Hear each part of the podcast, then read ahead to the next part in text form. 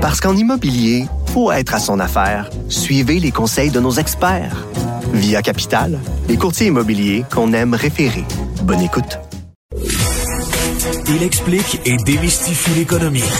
Pierre-Olivier Zappa, à vos affaires. C'est maintenant l'heure de parler économie. Bonjour Pierre-Olivier. Salut Mario. Et tu veux nous parler aujourd'hui de Transat euh, parce que c'était une journée importante. On se demandait est-ce que il pourrait y avoir prolongation de cette période là, pour la transaction entre Air Canada et Transat? Air Canada a dit non. Pas question de prolonger la date butoir, de la déplacer dans le temps, parce que on s'en parlait la semaine passée. Hein, si euh, les autorités européennes ne donnaient pas leur feu vert ce lundi, c'est-à-dire hier, à ce moment-là, il n'y a plus rien qui n'empêche Transat et Air Canada de sortir de, de, de, leur mariage, de leur alliance.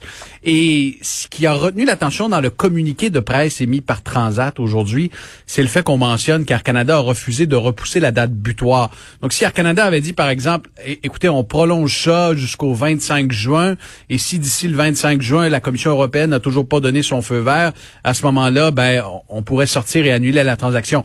Air Canada aujourd'hui se, se, garde une porte de sortie et la porte, elle, commence à s'ouvrir de plus en plus.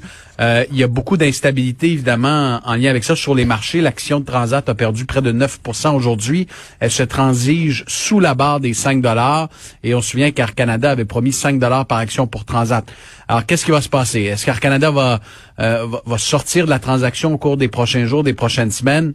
C'est possible, c'est une possibilité qui est de plus en plus euh, réelle. Faudra voir pendant ce temps-là comment ça bouge à Ottawa, parce que Michael Sabia, qui, on le sait, est, devenu sous-ministre aux Finances, l'ancien numéro un de la Caisse de dépôt au Québec, est en train de négocier avec les compagnies aériennes pendant ce temps-là. C'est lui qui est en train de négocier les, les plans de sauvetage, les plans d'aide pour l'industrie aérienne et on sait à quel point cette industrie-là est frappée par la pandémie. Alors, selon différentes sources, les négociations avancent et là, on est, on est à une étape critique.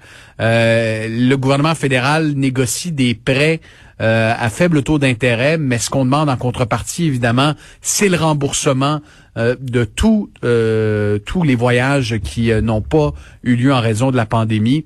Euh, on, me dit également, certaines sources me laissent entendre que le fédéral aimerait des prises de participation dans certaines compagnies aériennes. Ah, il y, a vraiment d'intenses négociations en ce moment qui sont en cours. On ajoute à ça les liaisons régionales, les suppressions d'emplois. Le fédéral veut imposer des conditions strictes avant de larguer quelques millions, voire milliards de dollars. Pierre-Olivier, on a l'impression que beaucoup de gens, peut-être parce qu'ils ont du temps libre, euh, et sur leur, même sur leur téléphone, peuvent jouer à la bourse, euh, même de faire du day ben, trading. Il y a une euh, nouvelle génération, ça j'ai aucun doute, là, des, des gens de 20-25 ans là, qui, ouais, qui sont en bourse, qui, qui mettent leurs économies en bourse plutôt qu'ailleurs. Et, et ça pose des risques. Bon, il y, a eu un papier dans le journal de Montréal ce matin qui me faisait sourire, un jeune investisseur euh, qui a réussi à faire un million de dollars en, transigeant l'action de GameStop il y a quelques semaines. Il aurait pu en faire pas mal plus s'il avait vendu. il a quand même investi 300 000. Il a mis 300 000. Il a mis 300 000 à haut risque. À un point, ça valait 8 millions. Finalement, il a éclairé un million, mais est-ce que c'est la vraie vie, ça, là? non, c'est pas sûr que tous les jeunes ont 300 000 en banque. Mais, mais au-delà de ça, je regarde les courriels que nous recevons à l'émission À vos affaires. Puis, tu sais, parfois, quelqu'un va me poser une question. Puis, ce sont des questions très légitimes. Monsieur Zappa, j'ai investi 20 euh, 000 dollars dans telle compagnie. Là, j'ai perdu 10 000. Euh, cet argent-là est dans un CELI. Est-ce que je peux déduire ça de mes impôts?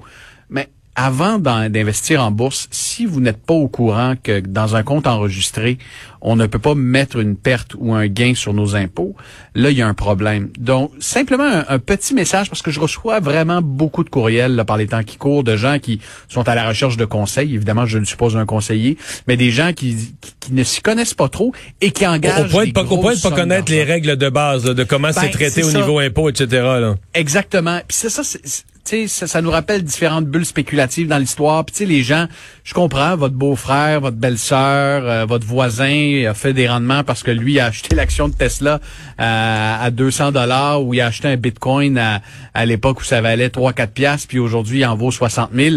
Puis il y a ce phénomène-là qui, qui est un phénomène dans le jargon, on appelle ça le fear of missing out, le FOMO, la peur de manquer le bateau. Ben, on sent qu'il y a de plus en plus de petits investisseurs qui ont cette peur de manquer le bateau et qui qui s'investissent, qui investissent en bourse sans nécessairement être euh, conscients des risques et conscients de ce qu'ils font. Parce qu'honnêtement... Euh, Mais la première règle, tu sais, je veux dire, c'est de ne pas investir en bourse des sommes dont tu pourrais avoir besoin le mois prochain pour quelque chose d'essentiel ou emprunter de l'argent que tu pas pour investir en bourse puis que tu serais pas capable. Tu sais c'est comme des économies que tu es prêt à risquer dans l'espoir d'un plus gros rendement puis dont tu pas besoin à court terme fait que si ça baisse ça remontera. C'est parfait là. Mais quand on voit des jeunes tu sais je sais pas tu un projet de, de, de payer tes frais de scolarité le mois prochain pour ça c'est une bonne idée de placer cet argent là euh, aujourd'hui là en, ce, moment, il y a des études qui démontrent que, je veux dire, quelqu'un ferme les yeux, choisit une action, là, peu importe l'action euh, qui est transigée en bourse, et il y a, y a, de très, très bonnes chances qu'il ait des gains au cours des... T'sais, si quelqu'un euh, avait fermé les yeux, avait choisi au hasard une action, avait mis 1000 pièces il y a un mois, le marché est tellement, tellement en feu en ce moment que il y avait de meilleures chances de faire un gain et possiblement un gros gain. Donc, euh, le seul message à envoyer, c'est faites attention. On, en a déjà parlé à ton émission, Mario. Le, fait que les comptes de courtage maintenant permettent des transactions gratuites et que c'est si facile d'investir en bourse, euh, il y a quand même des précautions à prendre avant même temps, il y a du positif, veux dire, pour un paquet de petites entreprises qui cherchent à se capitaliser, avoir des fonds pour agrandir leur usine ou tout ça. Si ça amène plus de fonds en bourse, c'est des fonds, euh, c'est des fonds productifs. Là, c'est pas, c'est pas nécessairement mauvais en soi qu'on amène plus de gens.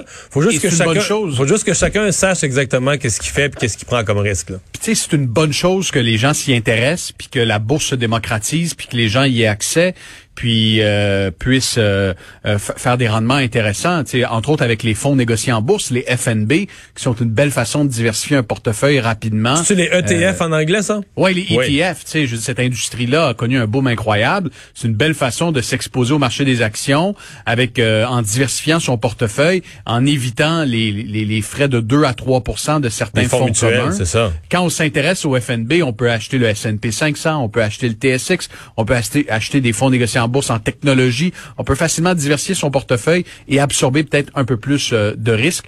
Et ça, c'est pas nécessairement votre conseiller à la banque qui va vous suggérer des FNB parce que lui fait pas mal moins de commissions, Mario. Merci Pierre-Olivier. Il n'y a pas de quoi. 18h30 à vos affaires.